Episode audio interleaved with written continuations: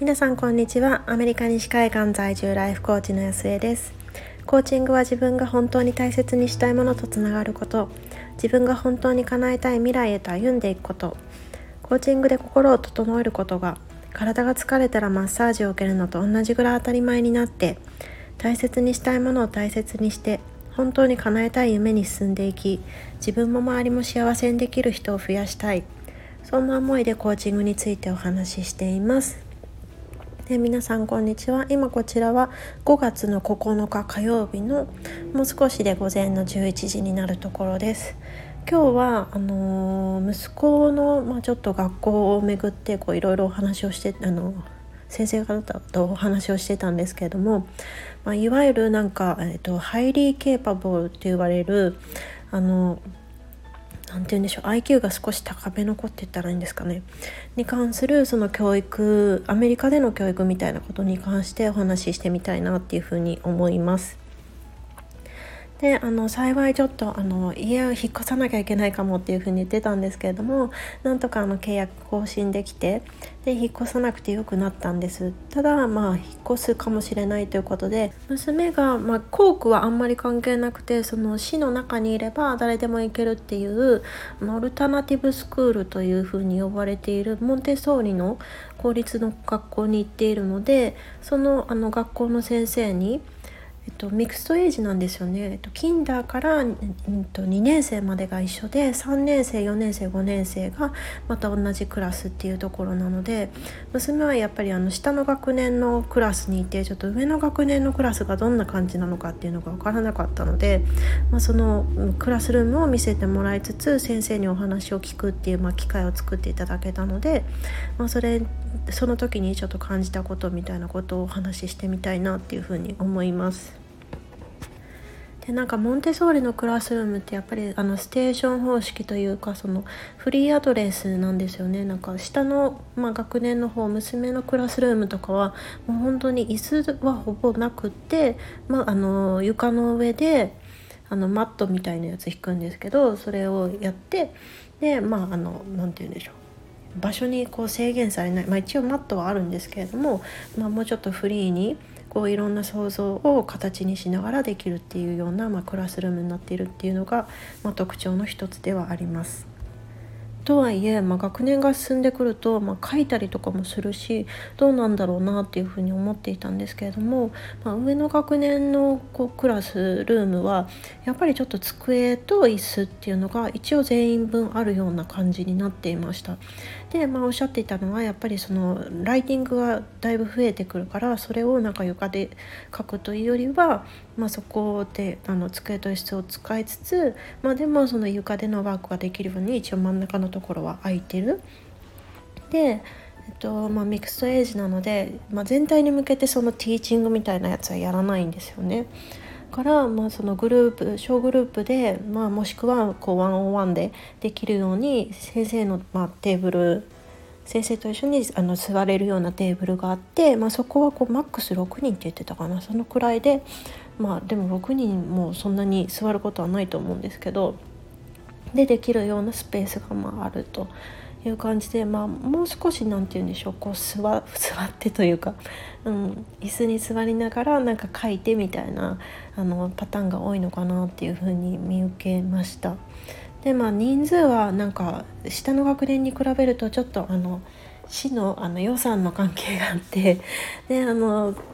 クラスのその人数自体がまちょっと大きくなってるんですよね。とは言ってもまあちょっと地域柄そんななんか大都市に比べたら全然少ないと思うんですけれども二十、まあ、何人っていうような感じででそこでメインティーチャーとサブティーチャーみたいな感じでやられているっていうことでした。でなんかすごい面白いなと思ったのが何だろうこう私のこうイメージの中でモンテソーリってまあなんだろうちょっと面白い教育ではある気がするけどでもなんか通常のそのカリキュラムにまあ沿ってはいるけどあ沿ってる学校なんですね一応沿ってはいるけどでもその学力を伸ばすっていうところではどうなんだろうっていう疑問が結構あったんですよね。でまあ次あの息子が入るとすると3年生の学年で入ることになるのでだから一応3学年のうちの一番下の学年にはなる。でまあ同じクラスルームの中に4年生5年生がずっといて。でいろんなことをやってるとこうなんていうの自然と目に入ったりその耳に入ってきたりするのでそれでまあ覚えていく、まあ、息子の目がもうまさにそれなんですよね。だからなんか掛け算とか割り算とか普通にあの理解してるんですけど。なんかそういうことが起こるんだろうなと思いつつもでもやっぱりその学年が上がっていくにつれて、まあ、教えるっていうねそういうすごい、まあ、貴重な経験のところはあってもその上の子たちからの刺激っていうのはやっぱり減ってくんじゃないかなと思ってどうなんだろうって。であの地域柄やっぱりモンテソーリのエレメンタリーはあるけど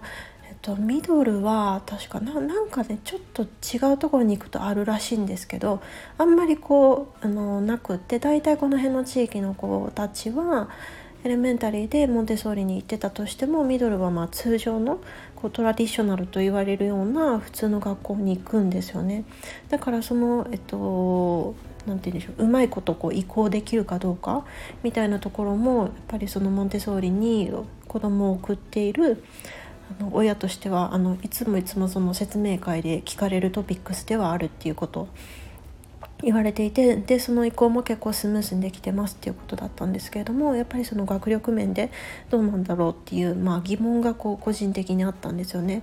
でそれで聞いてみたら まさかのその、えっと、上の学年の classroom の teacher があのハイ highly capable student って言われるんですけれども IQ テストだったりとかこちらでの何て言うんでしょう日本でのなんか全国統一統一模試みたいな感じなんですかね。えっと、数学数学算数ですよね小学校だから算数とえリーディング英語のリーディングのテストだけなんですけれども、まあ、それであのグレートスクールとかあのアメリカの学校にお子さんお子ってあのが行ってる人であれば聞かれたことあると思うんですけれども、まあ、そういうあの学校のランク付けみたいなことをする、まあ、スコアにも使われてるようなやつなんですけれども、まあ、その2つのテストどちらかを受けて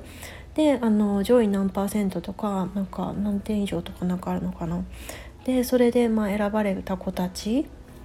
に対するその教育をもともと専門にやってた先生だったんですね。でなんか だからその先生はいや息子がそれに認定されててみたいなことを言ったら「いや是非こっちの学校に」みたいな まあなんか言ってたんですけどもなんかこうそう highly capable student のその事情みたいなことを聞いているとどうやらこの地域ってあんまりなんかそういう子たちに対するこうケアというかあのに熱心じゃないらしいんですね。もうなんか結構ずさんだみたいなことを言われていていやこんなのなんか認定だけしといてなんか ちゃんとあのケアしてあげないでみたいなことを言ってたんですけども、まあ、確かにその先生がおっしゃるのもなんか納得できる点があってというのはなんか去年の classroom の teacher はその highly capable student のそのプログラム自体をご存じなかったんですねもうすごくいい先生だったんですけれどもご存じなくてで特に何かしらこうスペシャルなカットはやられてないっていうクラスだったんです。で今年のその息子のクラスルームのあのホームルームティーチャーのは一応こうご存知でで、えっと、今息子2年生なんですけどなんか何年生って言ったかな？3年生か4年生かなんかのやつをなんかたまにあのワークやってるみたいなことを言っていてだからなんか学問的な部分であのプラスアルファであのプリントをもらったりとかなんかその程度しかやってないんですよね。でその程度しかやってないというのが、まあ、その先生曰くあのずさんな管理だっていうふうに言われていてあそれじゃないんだっていうふうに思ったんですけれどもでなんかあじゃあこっちでは何をやるのって言ったらなんかそのアカデミックのところだけをサポートするっていうのはなんか別にちょっと違うんだって。まあ確かに何だろうその IQ が高いとかそういうまあ、ある程度成績がいいとかそういう子たちって別にその勉強の部分が優れているわけじゃなくってその集中力がものすごく高かったりとか何か一つをなんか追求したいっていう気持ちがあの強かったりとかこうこだわりが強かったりとかなんかそういうものだから別にその算数がものすごく長けてるとかまあなんか数字のセンスとかももちろんあるかもしれないんですけどもなんかリーディングがなんか長けてるとかなんか別にそういうアカデミックな問題じゃないでしょと。あまあまあ確かにそうだなって。だからなんか追求のさせ方っていうところに関してもなんかそういうアカデミックのその上の学年のプリント渡しときゃいいでしょみたいな感じじゃなくってその子が本当に何に興味を持っているのかその部分をちゃんとあの寄り添いながらそこの興味をもっともっと追求できるようにしていくだからなんか一つ例で挙げられたのがなんか馬がすごく好きな子がいるんですってその彼女その先生のクラスルームの中に。でその子は、ま、通常のこういややってくださいねっていう風に渡されたえっ、ー、と何て言うんですか課題が全部終わってしまうとそういうその馬に関するその探求をどんどんしていっているんだと。でなんかその何て言ってたかな競走馬みたいなことも言ってたんですけどなんかその辺りの歴史とかあの筋肉のつき方とかどういうふうに馬とその人間がこう関係性を築いていくのかとかなんかそういうもうあらゆることをこう調べていってでまあ彼女のその知的好奇心も満たしつつそれでなんかどういうふうにあの調べていくかとかどういうキーそうキーワード含めどういうふうに調べていくか。であの調べたものをじゃあどう検証していくかとかなんかそういうようななんか本当になんなんて言うんでしょうね。本当学問じゃないでしょうね。実地実地のというか、うん、なんかそんなことをやっているみたいです。でなんかそれだけ聞いてあすごい面白そうだなっていうふうに思って、まあ、息子も結構プログラミングとかも好きだしで最近あのドクターストーンとかの かんあの影響もあるんでしょうけどサイエンスもすごく好きだしだからそういうところを、まあ、なんか追求させてもらえると、まあ、すごく何て言うんですかねもう好奇心をそのまま育ててもらえる。でしかも育てるだけじゃなくてそこも満たしてもらえるっていうのはすごくなんだろうななんか彼のその人格の部分に関してもすごくいいんじゃないかなっていうふうに感じました。でなんかそれと同時におっしゃっていたのがまあ確かに本当にそうだよなと思ったんですけどそのハイリーケーパブルってなんかその側面だけ言われるとすごくいいように見えるけどでもあのある意味ハイリーセンシティブな子が多いんだってだからなんかコミュニケーションのところでちょっとあの問題を抱えてしまっていたりとかあとはなんか感覚的なところなんかがすごくこう敏感だったりとかそれでなんかオーバーリアクションしてしまって人間関係がなんかちょっとギスギスしたりとかもしくはなんか全くそのうん、集中力が高すぎて自分の世界にこう行き過ぎてお友達とのその人間関係がうまく育めないとかそういうこともあるからがそういうソーシャルスキルのところもケアしてるんだっていうようなことをおっしゃってたんですよね。だからな何て言うんだろうなんかこう今まで私そのハイリーケーパブルプログラムって全然こううん、この地域で具体的にじゃあそれに認定されたらどういうことをされていてどうなってあのでそれをどう生かしていったらいいのかってあんまりあんまりというかほとんど分かってなかったんですけど、まあ、実際に認定されて今されてるのはアカデミックなところだけででそのモンテソーリの方に行くとあそういうその人格形成とかソーシャルスキルとかアカデミックじゃないその何て言うんでしょう興味の探求とか深掘りしていくとかそのなんだろうその人のその子のまあ尖ってるところをどんどんその尖らせていくみたいなことをなんだろうなやってあげるやってあげられるっていうとなんかすごくおこがましいんですけど、まあ、そういうことがあのきあの、なんだろう機会として提供されているなんかそういうすごいいいチャンスなんだなっていうのを思ったんですよね。でなんかもう夫と私はそれを聞いて「もう絶対転校させたいね」って言ってたんですけどまあ案の定なんか息子としてはやっぱり、まあ、家家がね入れることになったんでだからあのまあ今の学校がいいらしいんですよね。まあ、でも今の学校がいいと言いつつあの、まあ、お友達と会えなくなるのが寂しいんだったらあのプレイデートできるように連絡先聞いてあげるよっていうふうに言ったんですけど誰誰がいいって言ったら先生の名前ばっかり言われたんですよね。いやだからもうなんか大人大人とつながってるというか、うんまあ、先生とプレデーターできないなと思いつつ思いつつなんか、うん、それが息子らしいなとも思いつつ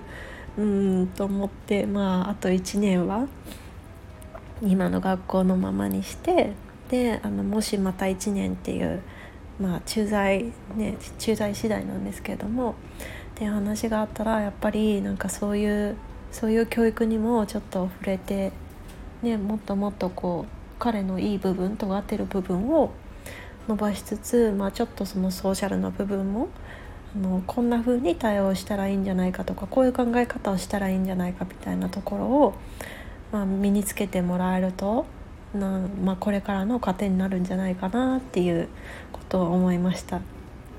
ということで結局行かなくなったんですけれども、まあ、それをきっかけに